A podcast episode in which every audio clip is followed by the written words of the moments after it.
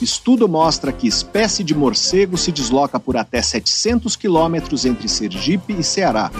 Aumento da produtividade da soja pode evitar que quase 6 milhões de hectares sejam desmatados no país em 15 anos. Fóssil de criança que viveu há quase 10 mil anos em Minas Gerais sugere que ela tinha infecção por sífilis. Está no ar Pesquisa Brasil. Pesquisa Brasil, uma parceria Revista Pesquisa FAPESP e Rádio USP.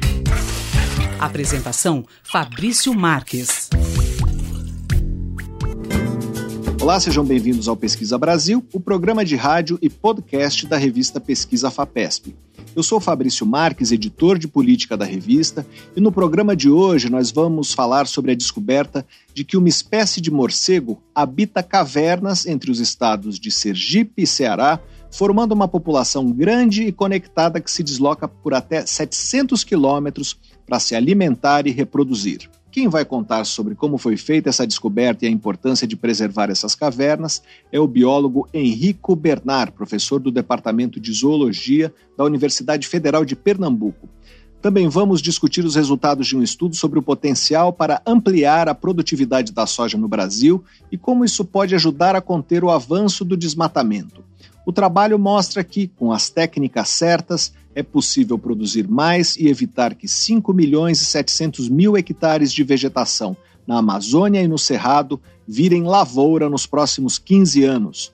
Nosso entrevistado é o autor principal desse estudo, o agrônomo Fábio Marim, professor da Escola Superior de Agricultura Luiz de Queiroz, da USP.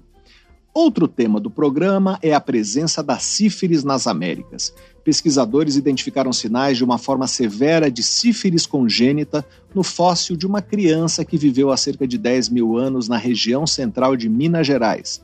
O arqueólogo Rodrigo Oliveira, pesquisador do Instituto de Biociências da USP e um dos autores do trabalho, vai falar sobre as implicações dessa descoberta.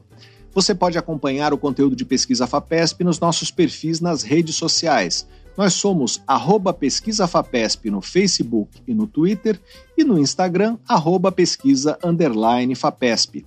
Para ficar por dentro de tudo que publicamos, você também pode se cadastrar na nossa newsletter usando o botão newsletter no site da revista Pesquisa FAPESP, que é o revistapesquisa.fapesp.br, ou então se inscrever no nosso canal no serviço de mensagens instantâneas Telegram procure por Pesquisa FAPESP ou arroba pesquisa underline FAPESP.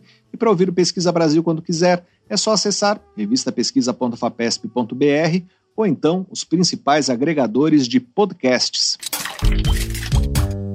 Pesquisa Brasil, uma parceria da revista Pesquisa FAPESP e Rádio USP.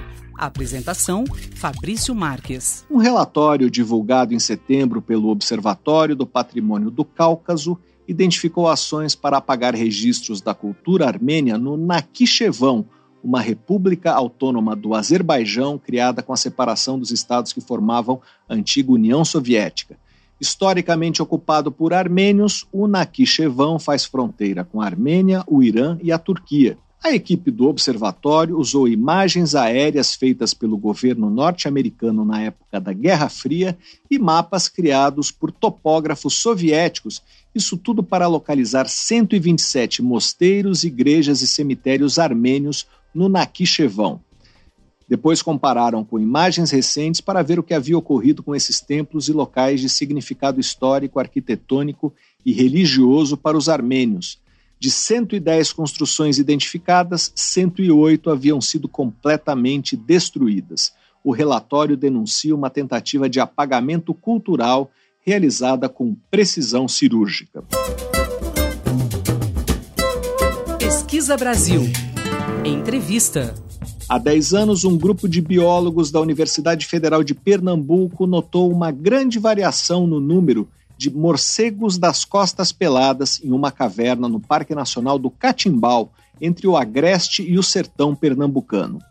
Se em um dia 120 mil animais estavam ali, em outros, eles desapareciam e ficavam pouco mais de 200. Com a ajuda de um sensor térmico e um software que registram o entra e sai dos bichos, os pesquisadores monitoraram essa e outras cavernas da região nordeste do país e perceberam que o fenômeno era comum a elas. Agora, um estudo analisou amostras dos tecidos dos morcegos em nove dessas cavernas e encontrou pistas do que está acontecendo. Os animais formam uma única população grande e conectada que vive em cavernas distantes até 700 quilômetros umas das outras entre os estados de Sergipe e Ceará. Nós vamos conversar agora com o líder desse grupo, o biólogo Henrico Bernard. Ele é professor do Departamento de Zoologia da Universidade Federal de Pernambuco, onde ele coordena o Laboratório de Ciência Aplicada à Conservação da Biodiversidade. Ele também é vinculado ao programa de pós-graduação em Biologia Animal da Federal de Pernambuco, onde a pesquisa foi desenvolvida Olá, professor, seja bem-vindo ao Pesquisa Brasil. Muito obrigado por participar do programa. Olá, é um prazer falar com você e com os ouvintes. Professor, para começar, é, se conhece o tamanho da população dos morcegos é, das costas peladas? Eles só são encontrados no Nordeste do Brasil? Não, essa é uma espécie que tem uma distribuição que vai da América Central até a região central do Brasil, né? O tamanho dessa população como um todo, isso é uma informação desconhecida. Mas agora a gente também está começando a olhar para esse aspecto. A pesquisa que nós fizemos, através dos marcadores moleculares, é possível você estimar o tamanho da população. Então, essa é uma questão que a gente vai ah, tentar responder daqui para frente. Nós vamos fazer novas análises que vão nos permitir ter uma ideia de quantos indivíduos formam essa população. Mas isso, a resposta vai ficar para daqui um tempinho, porque a gente tem que começar a trabalhar nesses dados ainda. Nós estamos conversando com o biólogo Henrico Bernard, professor da Universidade Federal de Pernambuco. Professor, é, falando do trabalho que foi publicado recentemente com as análises genéticas desses animais, o trabalho teve início com uma observação feita pelo seu grupo há 10 anos em uma caverna. Queria que o senhor contasse como foi esse início e os desdobramentos mais recentes o que aconteceu nesses 10 anos? Então, essa é uma história legal que mostra como um projeto pode abrir portas para outros projetos e outras perguntas, né? Então, eu tinha recebido um recurso do CNPq para fazer um inventário de pequenos mamíferos em parques e reservas da Caatinga. Quando eu fui no Parque Nacional do Catimbau para fazer o primeiro inventário lá, um guia local falou: Olha, você precisa conhecer uma caverna que tem aqui que tem muito morcego dentro dela. Eu falei assim: Mas muito quanto? Ele falou: Olha, rapaz, tem muito morcego lá dentro. Eu falei: Bom, então a próxima vez que eu voltar, por favor, me leva lá é, para eu conhecer. Dois meses depois, eu voltei no parque e ele me levou até essa caverna. E quando eu entrei na caverna, a caverna estava abarrotada de morcegos. Eu, eu, particularmente, nunca tinha visto ao vivo tantos morcegos juntos num único local. Imediatamente isso me chamou a atenção, né? Porque uma caverna com uma população tão grande assim, ela não é comum. E a gente começou então a estudar essa caverna e entender que essa caverna tinha ali um potencial de pesquisa gigante, né? Então nós começamos a monitorar a caverna. E uma das coisas que chamou a atenção da gente era uma flutuação grande na população. Nós chegamos a contar 119 mil morcegos nessa caverna. Em outra situação, a gente chegou a contar menos de 300 morcegos. E o que estava acontecendo? Não podia ser mortandade, porque uma mortandade não ia dar tempo da população se recuperar tão rápido. Né? A gente teve outras contagens grandes de mais de 50 mil morcegos depois. Então chamou atenção para a gente: bom, esses morcegos estão indo para algum lugar. Mas para onde eles estão indo? E daí então a gente ficou sabendo de uma segunda caverna, a 15 quilômetros de distância dessa primeira. Nós também começamos a monitorar essas duas cavernas e começamos a marcar os morcegos e ver que havia trânsito entre elas. Morcegos marcados em uma caverna estavam sendo recapturados na outra. Mas ainda assim, essas duas cavernas sozinhas não explicavam essa grande flutuação. E aí, ao mesmo tempo, a gente começou a estudar outras cavernas com populações grandes que tinham em Sergipe, Pernambuco, Rio Grande do Norte e Ceará.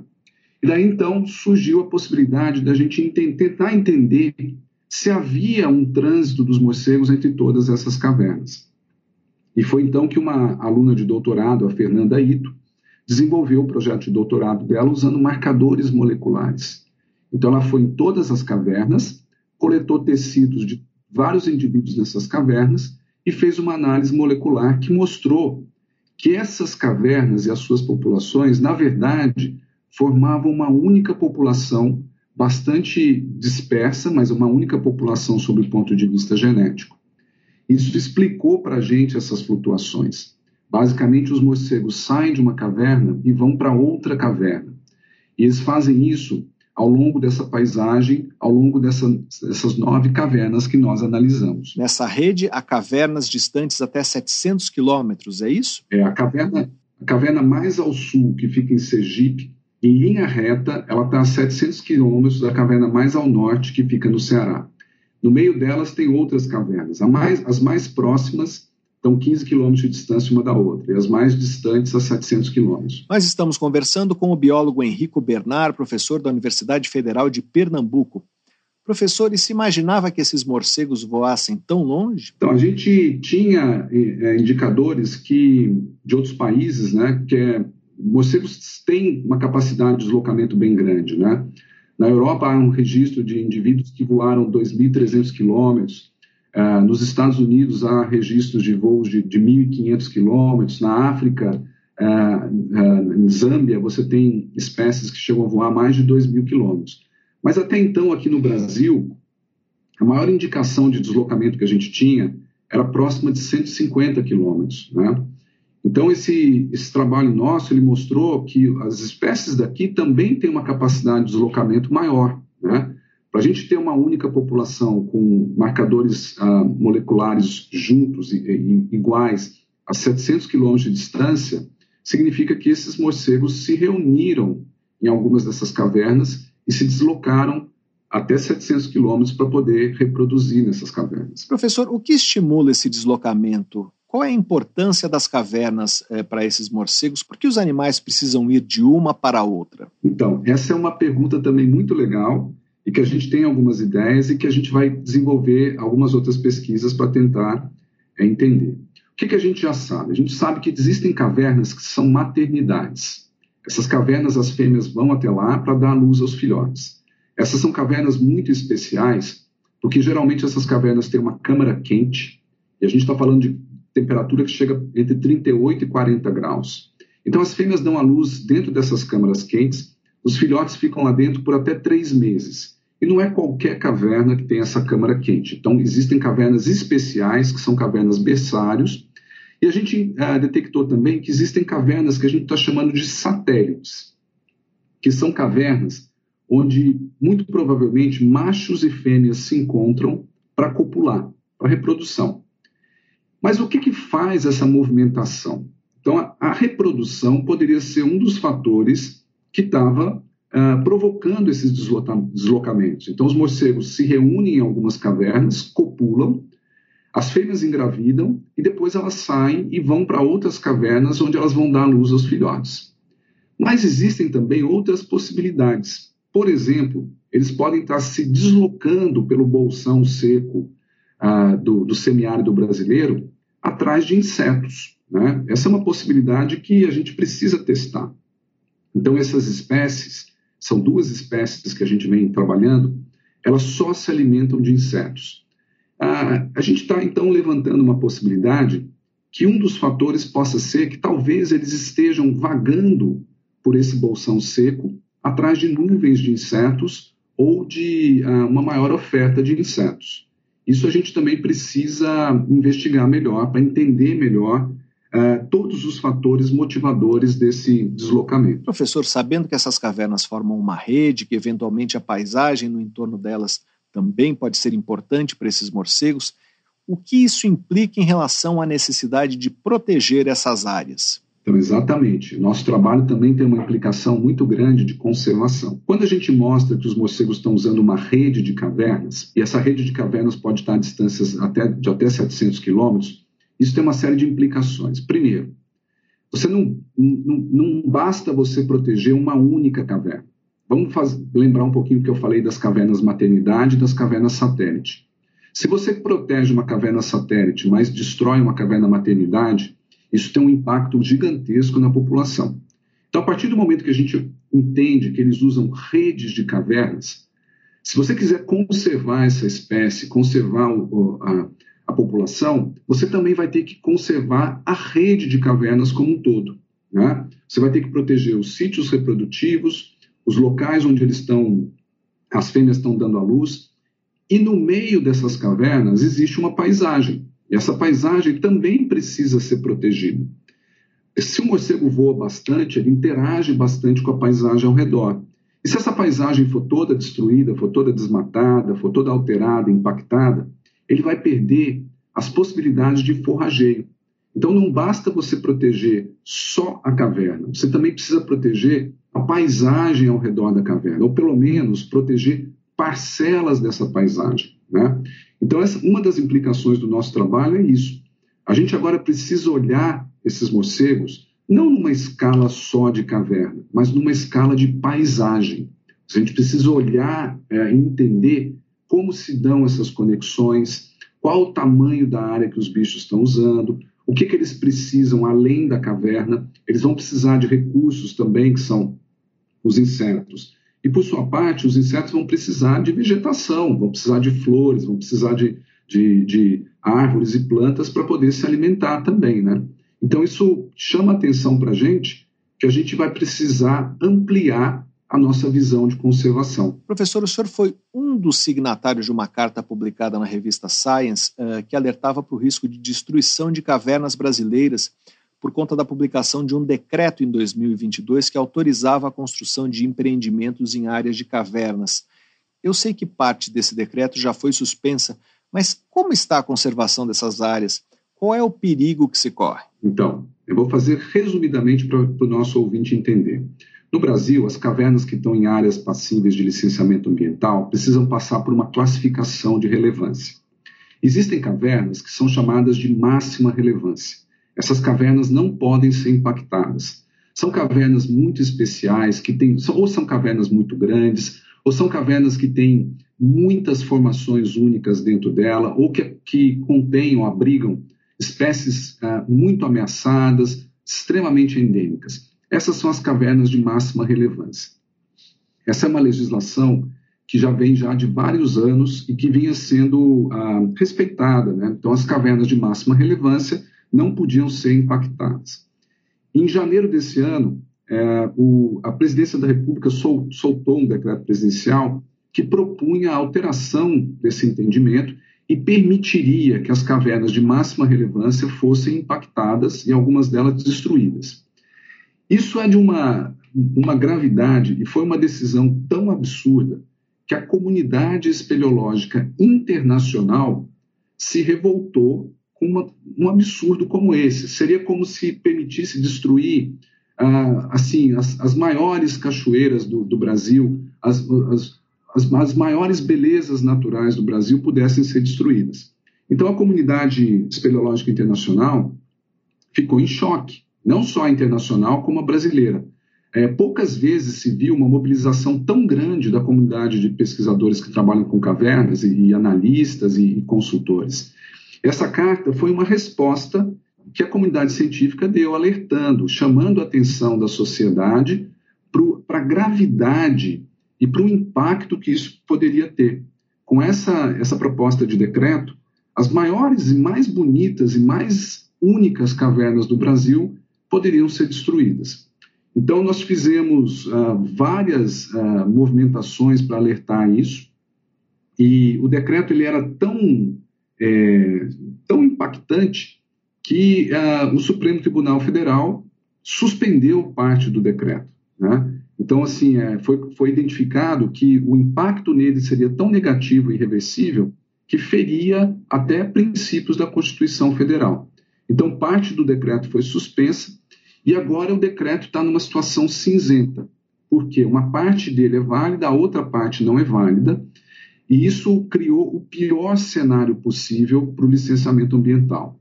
Então, esse decreto, na verdade, foi um tiro no pé para a indústria da mineração, porque ele travou, ele criou a insegurança jurídica num setor que precisa do licenciamento ambiental e que precisa de regras claras. E essas regras existiam.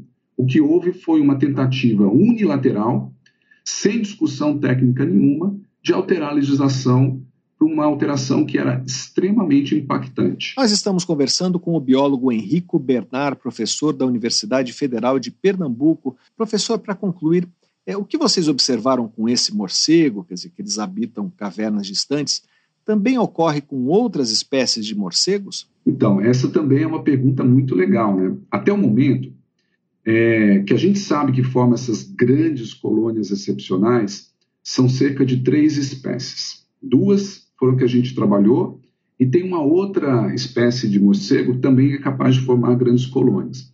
Só que a gente tem um grande, uma grande lacuna de informação. A gente não tem um programa nacional de marcação de morcegos. No Brasil, existe um programa nacional de marcação de aves. Já tem mais de 30 anos que esse programa funciona dezenas, talvez centenas de milhares de indivíduos já foram marcados. E essa marcação das aves, as anilhas que vão nos pezinhos das aves, permitiram identificar rotas migratórias, permitiram identificar locais que são extremamente importantes para as espécies que estão voando pelo Brasil. A gente precisa de algo parecido para os morcegos. Nós precisamos urgentemente de um programa nacional de marcação de morcegos. Assim, a gente vai conseguir responder perguntas como a que você fez. Será que as outras espécies do Brasil também têm deslocamentos tão grandes como esse? Nós temos alguma indicação de que no sul do Brasil a gente tem algumas espécies que muito possivelmente migram. Durante o inverno elas saem e vão para os outros lugares. Só que a gente não sabe para onde elas vão e nem, de fato, se elas realmente estão fazendo essas migrações nós precisamos ter uma marcação dos nossos morcegos para a gente poder levantar respostas para perguntas como essas que você fez. Nós conversamos com o biólogo Henrico Bernard, professor do Departamento de Zoologia da Universidade Federal de Pernambuco, para saber mais sobre o conjunto de cavernas em estados do Nordeste que uma espécie de morcego usa para viver e se reproduzir. Leia a reportagem de Sara Schmidt no site da revista Pesquisa FAPESP que é o revistapesquisa.fapesp.br. Professor, muito obrigado pela sua entrevista. Foi um prazer. Muito obrigado. Pesquisa Brasil, o programa de rádio da revista Pesquisa FAPESP. A empresa Clarivate Analytics divulgou em novembro a sua lista anual dos pesquisadores altamente citados uma relação de 6.938 cientistas, cuja produção mais recente teve influência extraordinária em seus campos de conhecimento. A novidade no anúncio desse ano foi a supressão de um número recorde de autores suspeitos de cometer algum tipo de irregularidade para inflar o seu desempenho. Ao todo, 550 nomes foram desclassificados e removidos da lista final em 2021 pouco mais de 300 haviam sido descartados.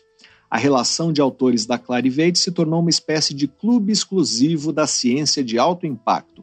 Ela é abastecida pelo 1% de artigos que receberam o maior número de citações em 21 campos de conhecimento entre aqueles que foram publicados nos últimos 10 anos.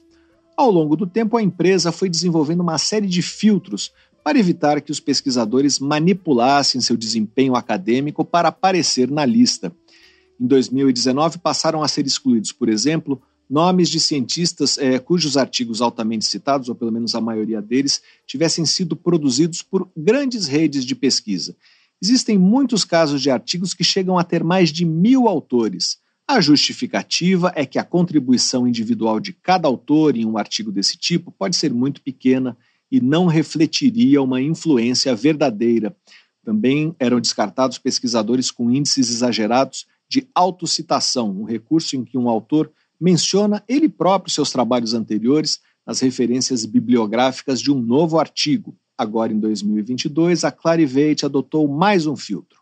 A empresa fez uma parceria com o site Retraction Watch, que tem uma base de dados com registros de milhares de artigos científicos cancelados por erros ou má conduta. A análise desses papers invalidados permitiu verificar de forma exaustiva a legitimidade da produção científica dos candidatos a entrar na lista. A existência de algum artigo retratado por plágio, fraude ou falsificação, mesmo que esse trabalho não estivesse entre os mais citados do autor, foi suficiente para desclassificar muitos aspirantes. De acordo com David Pendlebury, da Clarivate, é possível que em poucos anos até 10% dos autores altamente citados da lista cheguem a ser descartados por desvios éticos ou comportamentos suspeitos. Pesquisa Brasil. Entrevista. A produção de soja não para de crescer no país e hoje se espalha por terras do Pampa, da Mata Atlântica, do Cerrado e da Amazônia. Com exceção do clima, que o homem não consegue controlar, os dois fatores que mais influenciam no aumento da produção são o tamanho da área de plantio e o rendimento da colheita.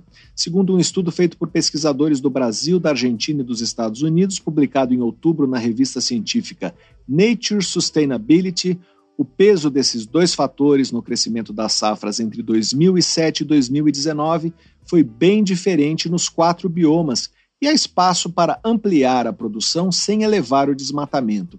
Segundo o cálculo feito pelos pesquisadores, o aumento na produtividade da soja poderia evitar que 5,7 milhões de hectares de vegetação na Amazônia e no Cerrado sejam convertidos em lavoura nos próximos 15 anos. Com as técnicas certas, a soja passa a produzir mais, sem que a área de plantio precise avançar sobre os biomas. Nós vamos conversar agora por Skype com o primeiro autor desse estudo, o agrônomo Fábio Marim, professor da Escola Superior de Agricultura Luiz de Queiroz, da USP. Olá, professor, seja bem-vindo ao Pesquisa Brasil. Muito obrigado por participar do programa. Olá, Fabrício. Agradeço pelo convite. Um prazer estar com vocês. Estou à disposição. Professor, para começar, eu queria que o senhor comparasse a produtividade da soja nesses quatro biomas em que ela é cultivada no Brasil, que são o Pampa, Mata Atlântica, o Cerrado uh, e a Amazônia. Qual é a diferença do rendimento? Enfim, Fabrício, a gente tem uma diferença em termos de rendimento nos quatro biomas por dois fatores. Primeiro, a condição climática e de solo em cada um deles é diferente, então o próprio ambiente já impõe condições mais favoráveis ou menos favoráveis. E também tem um aspecto que a gente pode, uh, pode chamar de aspecto humano, que, que a gente na agronomia chama de manejo, que o nível de, e a intensidade do manejo em cada bioma também é diferente.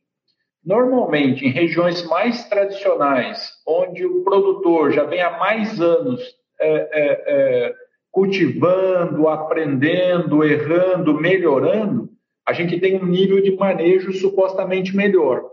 Nas áreas de fronteira, onde está sendo aberto agora, a curva de aprendizado demanda ainda algum tempo para que o produtor aprenda a como vai funcionar a planta ali. Ok? Então, normalmente a produtividade é um pouco menor nas zonas de fronteira, nas zonas de abertura, e um pouco maior uh, nas, nas áreas mais tradicionais. Ainda que o clima na zona de fronteira possa ser melhor. Mas o fato do ser humano ainda estar tá aprendendo a lidar com a cultura naquele ambiente demanda um pouco mais de tempo. Cerrado e Amazônia seriam as áreas de fronteira e o Pampa e a Mata Atlântica as áreas mais tradicionais, é isso? Exato, exato. Professor, e é muito diferente a produtividade entre as áreas tradicionais e as áreas de fronteira? A produtividade potencial não é muito diferente, entendeu? A produtividade potencial é aquela produtividade que a gente consegue conduzir em experimentos bem controlados, em que a gente cuida da cultura com tudo aquilo que ela precisa, ok? E conforme a gente vai indo para o sul, a produtividade potencial vai aumentando. A produtividade potencial é maior no Rio Grande do Sul, dos experimentos que a gente conduziu. Depois o Paraná, depois São Paulo, depois Mato Grosso, depois o Piauí. Ok? Então a gente vai vendo aí uma, na, uh, nas diferentes latitudes do país, conforme a gente vai se aproximando do Equador, a produtividade é um pouco menor. Mas ela é mais ou menos uh, uh, o dobro da média nacional. Entendeu? Ela é bem alta em comparação àquilo que a gente consegue tirar. Então, mesmo nas regiões de produtividade potencial um pouco menor, como é o caso, na, na nossa experimentação, foi o exemplo seria o Piauí, ela está variando na faixa de 6 mil quilos por hectare, mais ou menos 100 sacos por hectare. E, e a média brasileira está um pouco mais de 50 sacos, entendeu? Então, a gente tem ali um potencial para crescimento dessa produtividade é, através de técnicas de manejo. De que tipo de técnica a gente está falando? O que poderia ser feito para a produtividade aumentar? Quando a gente fala em manejo, nós estamos falando desde a data de semeadura, entendeu? Acertar a melhor data de semeadura para cada região do país, condições de adubação, controle de pragas, controle de doenças, população de planta, tratamento de semente e uma série de outros aspectos técnicos que o produtor vai incorporando ao sistema produtivo para conseguir tirar mais daquela genética naquele ambiente. entendeu? Quando ele não cuida da planta, por exemplo, o mato pode competir com a soja e roubar a produtividade. Então a soja vai perder ali dois, três, quatro sacos de soja que poderiam ser produzidos a mais e que não vão por conta que aquela planta sofreu um estresse. Nós estamos conversando com Fábio Marim, professor da Escola Superior de Agricultura Luiz de Queiroz, da USP. Professor, no estudo vocês propuseram três cenários dos possíveis rumos que a produção de soja poderia seguir até 2035. Que cenários são esses? É, o primeiro cenário é aquele que fala a gente continuar como a gente faz hoje, com a mesma taxa de desmatamento, com o mesmo incremento de produtividade, com o mesmo padrão de manejo ou de intensidade do manejo. A gente chamou de manutenção como é hoje, né? O outro seria a gente parar totalmente de expandir a área produtiva e a gente faria apenas no aumento através da, da, da produtividade, da intensificação do manejo. E o terceiro cenário seria uma combinação dos dois, em que a gente faria intensificação da produção, mas passaria, não usaria florestas para fazer o aumento da produção, mas sim áreas de pastagem, que poderiam também ser intensificadas, liberando a área para a agricultura. Ok? E aí é que talvez esteja o mérito do estudo de conseguir mostrar que o Brasil conseguiria, teria uma potencial para produzir muito mais soja é, no futuro sem a necessidade de desmatar. Entendeu? Existe, um, existe uma alternativa para o país caso o país decida seguir esse caminho. Professor, falando mais especificamente desse caminho, quanto a mais a gente produziria usando essas áreas de pastagem sem desmatar áreas novas? Enfim, a gente poderia expandir muito a produção, porque a gente colocou apenas 5 milhões de hectares de pastagem a mais. Mas eu gostaria de lembrar ao nosso ouvinte que nós temos hoje no país aproximadamente entre 170 e 180 milhões de hectares de pastagem. Ok? E a pastagem ainda tem uma produtividade muito baixa. A gente tem um nível de intensificação pequeno ainda nos pastos.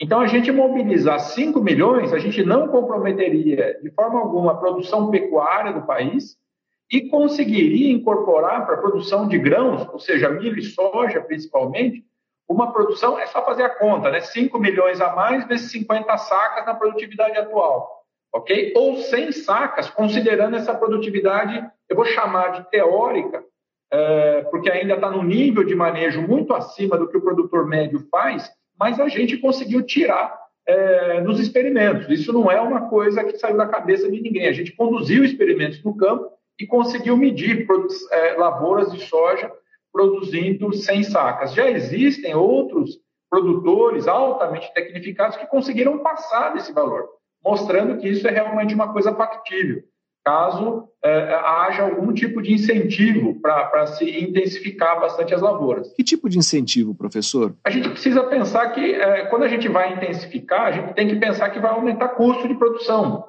Muitas vezes a gente é, fazendo uma ressalva que nem sempre a intensificação importa colocar mais adubo colocar mais produto. Às vezes é melhor, é simplesmente o uso melhor daquilo que já está disponível. Mas nem sempre é assim. Às vezes a gente precisa aumentar o nível de adubação, o nível de produtos químicos para controlar a incidência de mato, de pragas, doenças e assim por diante, e isso implica em custo.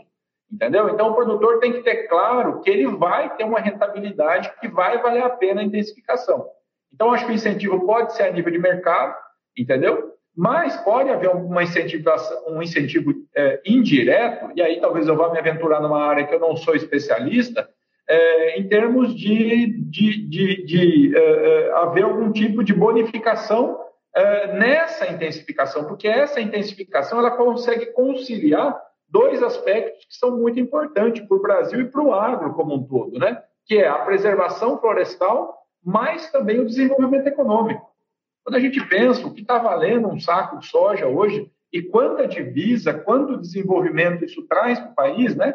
quanto recurso isso gera no país, é, é, é, a gente entende um pouco desse, é, desse, desse, dilema que vive o produtor. Né? Eu tenho ali uma, uma área de mata que talvez ele não queira é, se desfazer dela, mesmo pode ser um desmatamento legal, entendeu? É, nem todo desmatamento é ilegal, a, a, gente pode ter um desmatamento dentro da lei, que o agricultor pede autorização, porque ele pode transformar aquela área numa área produtiva, trazendo recursos para a propriedade agrícola.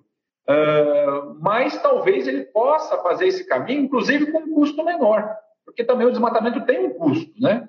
Envolve, você vai ter mais área, você vai precisar de mais máquina, mais funcionário, então você vai expandir a área produtiva e, e muitas vezes ele intensificando a área que ele já tem, sem a necessidade de expandir, ele possa aumentar a produção conciliando esses dois aspectos que eu mencionei, desenvolvimento econômico e preservação. Nós estamos conversando com Fábio Marim, professor da Escola Superior de Agricultura Luiz de Queiroz, da USP.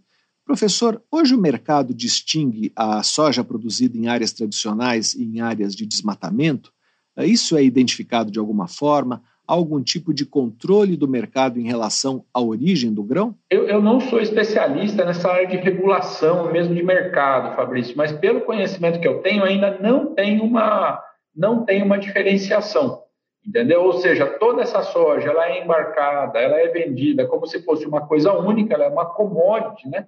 Então a soja é meio padronizada no mundo inteiro e não se sabe de onde é que vem. O que eu vi pelos jornais e alguns colegas aí que estão bastante é, ligados a essa área de regulação e, e mercado, que existe uma discussão na Europa para se restringir a, a, a, compra de soja de áreas de desmatamento recente, mesmo desmatamento legal. Se eu não me engano, alguma coisa em torno de 2020 para frente, ok? Eles não vão mais aceitar, ok? E aí é a discussão desse artigo que a gente está conversando aqui com, com o nosso, nosso ouvinte passa a ser ainda mais importante, porque o produtor tem uma escapatória. Tá? Até vou reformular minha resposta anterior, né? Porque, na verdade, o que a gente está apontando é uma escapatória para o produtor. Como é que eu aumento a produção sem precisar desmatar? Ok? E a gente conseguiu demonstrar que existe uma saída. Ok? A gente não conseguiu, nesse artigo, chegar em todos os aspectos econômicos, legais e assim por diante. Mas, tecnicamente, existe uma saída. E agora o produtor e, a, e as associações de produtores, os representantes dos produtores, têm uma forma de analisar esse aspecto e poder entender se vale a pena ou não, ok? Porque agora, como está demonstrado cientificamente que existe essa, a gente chama lacuna de produtividade, é, talvez a gente fechando essa lacuna, a gente consiga arrumar uma via alternativa, inclusive para lidar, caso essa, essa, essa legislação europeia, que é um importante importador nosso, entre em vigor, do produtor conseguir atender a essa demanda sem necessidade, necessitar do desmatamento. Professor, é fácil adotar as, as propostas de manejo que vocês apresentaram no estudo em todos os quatro biomas? É, quando a gente fala em produção de soja, pensa em algo homogêneo, mas há peculiaridades em cada um dos biomas. É, é fácil implementar isso? É, todo produtor de soja conseguiria se adequar? É simples, mas não é fácil. Senão estariam fazendo, né? Entendeu? Então, é, é, não é nada fora do comum, não tem nenhuma técnica lá que seja espetacular. Ah, precisamos de uma, de uma nave espacial, de um equipamento supersônico para conseguir aumentar a produção. Não tem nada disso daí são tudo que a gente usou são técnicas costumeiras, mas feito de uma forma muito cuidadosa, ok? E a nossa visão, e aí é uma visão um pouco, ainda está no nível de opinião, né, Fabrício? Não temos ainda uma constatação, constatação científica, que talvez os pequenos produtores tenham mais facilidade de usar do que os grandes, porque conseguem é, ter um padrão de manejo melhor. Não porque os grandes sejam ruins, mas porque a área é muito grande você precisa fazer muitas vezes as coisas muito correndo, entendeu? Você tem uma área muito grande para cuidar e você não consegue muitas vezes semear tudo na mesma data, na data ideal. Você não consegue adubar nos momentos mais críticos para a cultura. Muitas vezes você detecta, detecta um ataque de pragas quando a praga já está lastrada na lavoura. E o pequeno consegue dar uma atenção à lavoura muito melhor. Então a gente vê, e talvez os resultados aí de alguns, alguns uh, uh, uh, trabalhos científicos que a gente tem acesso, que as áreas com, com as, as, propriedades com área relativamente menor, é, às vezes tem produtividade maior do que as áreas grandes. Por isso que eu trago essa hipótese de que os pequenos talvez consigam se adaptar maior, consigam subir mais a produtividade. E lembrando, isso é importante porque a gente consegue trazer um fator de escala para o pequeno, que é onde ele mais se ressente, né? O grande, muitas vezes, pela escala econômica do negócio, consegue comprar melhor os insumos, negociar melhor seu produto, e os pequenos, por pela falta de área, têm mais dificuldade. Mas, por outro lado, tendo mais produtividade, talvez ele consiga melhorar a sua competitividade no mercado. Então, a gente tem muita esperança de poder realmente ajudar a todos, mas também os pequenos aí, que são quem mais precisa de ajuda. Né? Professor, vocês vão continuar investigando esses cenários e os ganhos de produtividade? Quais são os próximos passos da pesquisa? Isso, a nossa, a nossa pretensão, Fabrício, é continuar investigando isso num novo projeto, um pouco mais ousado, envolvendo outros colegas e outras instituições, em que a gente está é, tá, é, querendo agora levar para as fazendas essa técnica e testar de fato nas fazendas. Porque a gente fez tudo isso em condições experimentais. Nesses cinco ou seis experimentos que eu comentei com você, seis experimentos exatamente, é, e agora a gente precisa testar na prática. Então a gente gostaria de levar isso até as fazendas. A gente continua com o mesmo grupo, mas estamos trazendo outros parceiros que já têm experiência nesse teste de campo é, para poder demonstrar que isso não é uma condição só experimental, é uma condição real que pode ser feita em condições comerciais, de pequena, média e larga escala. Nós conversamos com o agrônomo Fábio Marim, professor da Escola Superior de Agricultura Luiz de Queiroz, da USP. Para saber mais sobre como o aumento da produtividade da soja pode controlar o avanço do desmatamento, Leia a reportagem de Marcos Piveta e Eduardo Gerac na edição de dezembro da revista Pesquisa FAPESP, ou então acesse revistapesquisa.fapesp.br. Professor, muito obrigado pela sua entrevista. Eu que agradeço, Fabrício.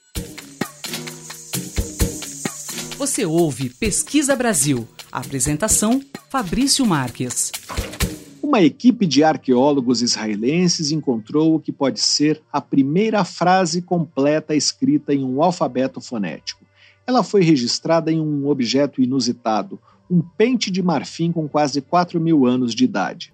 No pequeno pente de apenas 4 centímetros de comprimento estão escritas 17 letras, que, segundo os pesquisadores, dizem em dialeto cananeu: que este marfim arranque os piolhos da cabeça e da barba. O grupo, coordenado pelo arqueólogo Youssef Garfinkel, da Universidade Hebraica de Jerusalém, encontrou o pente em escavações feitas em 2016 na cidade de Laques, na região central de Israel. Uma análise detalhada do objeto, além de revelar as inscrições, também encontrou restos de um piolho antigo. Pesquisa Brasil. Entrevista. Há cerca de 10 mil anos, os habitantes uh, do que hoje é a região central do estado de Minas Gerais aparentemente não estavam livres de doenças transmitidas sexualmente, como a sífilis. A análise do fóssil de uma criança de 4 anos encontrada em um sítio arqueológico no município de Matozinhos mostra que ela tinha deformações nos ossos e nos dentes sugestivas de uma forma severa e hoje bastante rara de sífilis congênita nós vamos conversar agora com um dos autores desse trabalho, o arqueólogo Rodrigo Oliveira, pesquisador do Instituto de Biociências da USP. Ele vai contar como essa descoberta traz novos dados sobre a presença da sífilis nas Américas, uh, que, ao contrário de várias outras doenças, já estava por aqui bem antes da colonização europeia. Olá, Rodrigo, seja bem-vindo ao Pesquisa Brasil. Muito obrigado por participar do programa. Olá, Fabrício, como vai? Com você e aos ouvintes do nosso grupo aqui. Já eram conhecidos esqueletos de pessoas que viveram há milhares de anos com sinais de sífilis? Qual é o contexto dessa descoberta? É, bom, na verdade, a, a, sífilis faz parte de um grupo maior de doenças chamadas de treponematoses, é, e que elas são basicamente hoje são quatro doenças distintas: é, a sífilis, a IOLS, a Begel e a Pinta. É, então, é, a pinta é a única dessas quatro que não deixa nenhuma marca nos ossos. Então, para nós arqueólogos, a gente não tem como, como saber é, quanto tempo essa, essa doença existe, mas as outras três já deixam marcas nos ossos, o que permite que um arqueólogo encontre evidências dessas doenças. Então, falando de modo geral, as, treponematoses, é, como um grupo, é, nas Américas, a gente já tinha evidência é, de pelo menos 6.500 anos atrás. uma treponematose não, não muito bem diagnosticada pelo grupo que estudou, que foi o grupo da professora Sabine Eggers, do, do Felipe do Filipine e do Lanfranco, que é um grupo também aqui da, da, da biologia da USP. É, e então já se sabia que existia é, as treponematoses na América e há um, um estudo muito profundo de, de na América do Norte. É, só que principalmente é, a IOLS, que é uma das, dessas uh, quatro doenças. Já a sífilis, ela aparentemente aparecia no, no registro arqueológico, que a gente chama, é, mais recentemente. É, ela aparecia por volta de dois, três mil anos atrás. É, mas a suspeita da, do surgimento da sífilis por estudos genéticos jogava ela no surgimento da sífilis há pelo menos oito mil anos atrás. Então, uh, o que nós descobrimos né, com, com, essa criança, na verdade, não é nada muito uh, novo, digamos assim, é, pelo conceito. Ele é muito novo pela prova. Né? Então, o conceito é que já existiria a sífilis há muitos milênios atrás nas Américas. A gente só não tinha a evidência é, de um indivíduo é, contaminado. E essa criança vem mostrar, né, ou pelo menos sugerir, que essa doença já estava aqui há cerca de 10 mil anos, como os dados genéticos já suspeitavam. Que sinais foram encontrados nesse fóssil? Por que se acredita que essa criança teve sífilis congênita? É, a sífilis, é, quando ela é transmitida da mãe para a criança, né, por isso que ela é chamada de congênita, ela atravessa a placenta, a barreira placentária, e essa bactéria contamina a criança e começa a gerar algumas modificações é, na criança ainda no seu desenvolvimento. E a principal, ou as principais é, alterações, elas normalmente aparecem nos dentes. É, e foi exatamente através dos dentes, de uma suspeita que, que eu, ao estudar os dentes, eu, o, o Pedro da Glória e o professor Walter Neves, lá em 2016, a gente começou a estudar esses, esses esqueletos da Lapa do Santo. E naquele momento, é, só lembrando que assim, eu sou bioarqueólogo, mas eu sou dentista também. E, e, e, obviamente, os dentes me chamam muita atenção. Quando eu olhei o caso, é, essas alterações me chamaram um pouco de atenção. Ela destoava demais do padrão de cáries e alterações dentárias que a gente tinha no grupo. E aí é que eu iniciei um estudo para buscar outras é, alterações além dos dentes. Então, a gente tem nessa criança alterações nos dentes é, de leite, né, os dentes descidos. A gente tem alterações nos dentes permanentes que ainda iriam nascer, mas já estavam em formação. É, e a gente tem algumas alterações ósseas, que são é, as, as imagens que a gente coloca no, no artigo e que vão reforçar né, a união de todas essas é, é, sugestões, né, os sinais que a gente chama de uma doença, é a, é a conjunção de todas elas no mesmo indivíduo que fez é, a suspeita e, e eu, eu é, estudar o diagnóstico dessa criança. Não foi possível detectar sinais genéticos do treponema porque é, eles teriam se perdido com o tempo, é isso? É, infelizmente, esse, é, esse indivíduo é uma criança, os, os ossos de uma criança, eles normalmente são muito mais porosos é, é, eles são muito mais abertos, digamos assim, do que os ossos de um indivíduo adulto, e pelo fato dele ser um, um indivíduo bastante antigo, é, foi havendo ao longo do tempo uma substituição né, é, desse material orgânico que a gente tem no osso. O osso não é só mineral, a gente tem algumas células, tem água dentro dos ossos, também nos dentes, mas numa quantidade muito menor. E isso foi sendo substituído normalmente por calcário, né, por carbonato, que é, é, a formação do lugar onde ele foi enterrado, o solo todo é formado por, por, por carbonato. É, então, essa substituição a gente foi perdendo ao longo do tempo a matéria orgânica, que é aonde a gente precisa para extrair colágeno para fazer a, a, datação por carbono 14 e também para tentar tirar é, ou, ou, identificar o DNA, seja do indivíduo, seja de uma bactéria, no caso é, da doença. Mas é, eu acho que é, é, importante frisar que, que este caso é, ele, ele volta a reafirmar algo que por muitos anos a gente está né, lutando, uh, não, não tão intensamente, porque nós também trabalhamos com DNA, mas é para que nós não fiquemos aprisionados às, às análises químicas para se identificar algo. Né? As análises morfológicas, as observações dos ossos, dos dentes dos indivíduos continuam sendo é, uma ferramenta de grande valia na, no diagnóstico de doenças, de alterações patológicas é, e, e, assim por diante. Nós estamos conversando com o arqueólogo Rodrigo Oliveira, pesquisador do Instituto de Biociências da USP.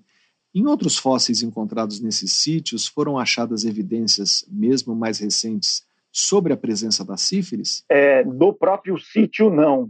É, mas é, o, o, o, Pedro da Glória, que foi é, autor de, desse outro artigo que eu comentei com, com vocês agora há pouco, é, ele, no doutorado dele, em 2012, que a gente usa na, na, divulgação de um, de um livro um pouco mais tardiamente, em 2016, 2017, é, ele consegue identificar, é, usando é, a análise de um grande número de esqueletos da região de Lagoa Santa, é, alguns que estavam no Museu Nacional do Rio de Janeiro, alguns que estavam no Museu da, da UFMG em Minas Gerais, que infelizmente essas duas coleções foram perdidas por incêndios no, nos anos de 2018 e 2019, uma, uma grande tragédia aí para nós, é, mas ele conseguiu identificar dois indivíduos com, com, com possibilidade, né, com um diagnóstico provável de sífilis, uma, uma criança na, na, na, coleção do Harold Walter, que foi um pesquisador do, do começo do, do século XX, é, e, e, uma, e uma mulher é, da, da região também de Lagoa Santa, é, de um sítio chamado Santana do Riacho, que é cerca de 40, 50 quilômetros em linha reta do, da, de, da Lapa do Santo, e que também tinha é, é, identificado num, num, osso da perna, um osso longo, é, possível presença de, de treponematose. Né? Então, a gente não tem no próprio sítio, mas na região de onde ele vem, a gente tem pelo menos dois casos também já, já é, publicados anteriormente. Muitas doenças foram trazidas pelos europeus quando eles chegaram é, na América, mas com a sífilis não foi isso, não é? Ela já existia aqui foi daqui para a Europa. É, como foi essa trajetória da sífilis e o que se sabe sobre a sua origem? Parece que, que, que foi isso mesmo. É, em, é, em Homo sapiens, né, é, o caso mais antigo de trepanematose identificado é, é, sobre ossos né, de, de, Homo sapiens parece ser o nosso. Né? Parece esse caso que, que nós estamos é, public, que a gente recém publicou. Mas é, já tem um trabalho lá da década de 90, 95, 96, se não me engano, de um, de um pesquisador norte-americano, já mostrando a suspeita de de iols, né, a outra treponematose, que a gente também tem bastante na América, há um milhão e meio de anos atrás, já na África, né, em pelo menos dois, é, é, em dois, dois ou três indivíduos. Tem um outro caso um pouco mais tardiamente no sul da Itália, por volta de 500 mil anos, de iols. Então, tudo leva a crer, até pela presença das quatro uh, treponematoses no, no continente africano atualmente, tudo leva a crer que que as treponematoses surgiram ali, na África. E de lá ela se dispersou pelo mundo. Agora, é, o que entrou na América, é, obviamente pela América do Norte, chegou até a América do Sul, é, a gente não tem ainda uma certeza, porque pode ter sido apenas uma treponematose é, genérica e essa sífilis se desenvolveu nas Américas, ou algo que tenha se desenvolvido ou na Sibéria, ou algo que tenha se desenvolvido no, no leste asiático e depois entrou já como sífilis na, na, na América durante uh, o povoamento das Américas. A gente ainda não tem essa certeza porque nós vamos ter que rastrear esse caminho de volta, vamos ter que procurar na América do Norte, no Alasca, na Sibéria, para ver se a gente encontra algo que sugira o, o, o ponto onde a, a, a sífilis apareceu né? Mas é, aparentemente ela sai daqui e ela vai para a Europa é, no final do, do período das, das, grandes navegações e há uma grande uh, um surto muito importante de, de sífilis na, na Europa após uh, o retorno da, da equipe da, da, de Colombo. Né? Existem alguns trabalhos pontuais uh, mostrando alguns casos de suspeita de sífilis antes desse período das navegações na Inglaterra, na Itália, em alguns outros lugares da Europa, mas ainda é, é, parece que não está muito bem definido.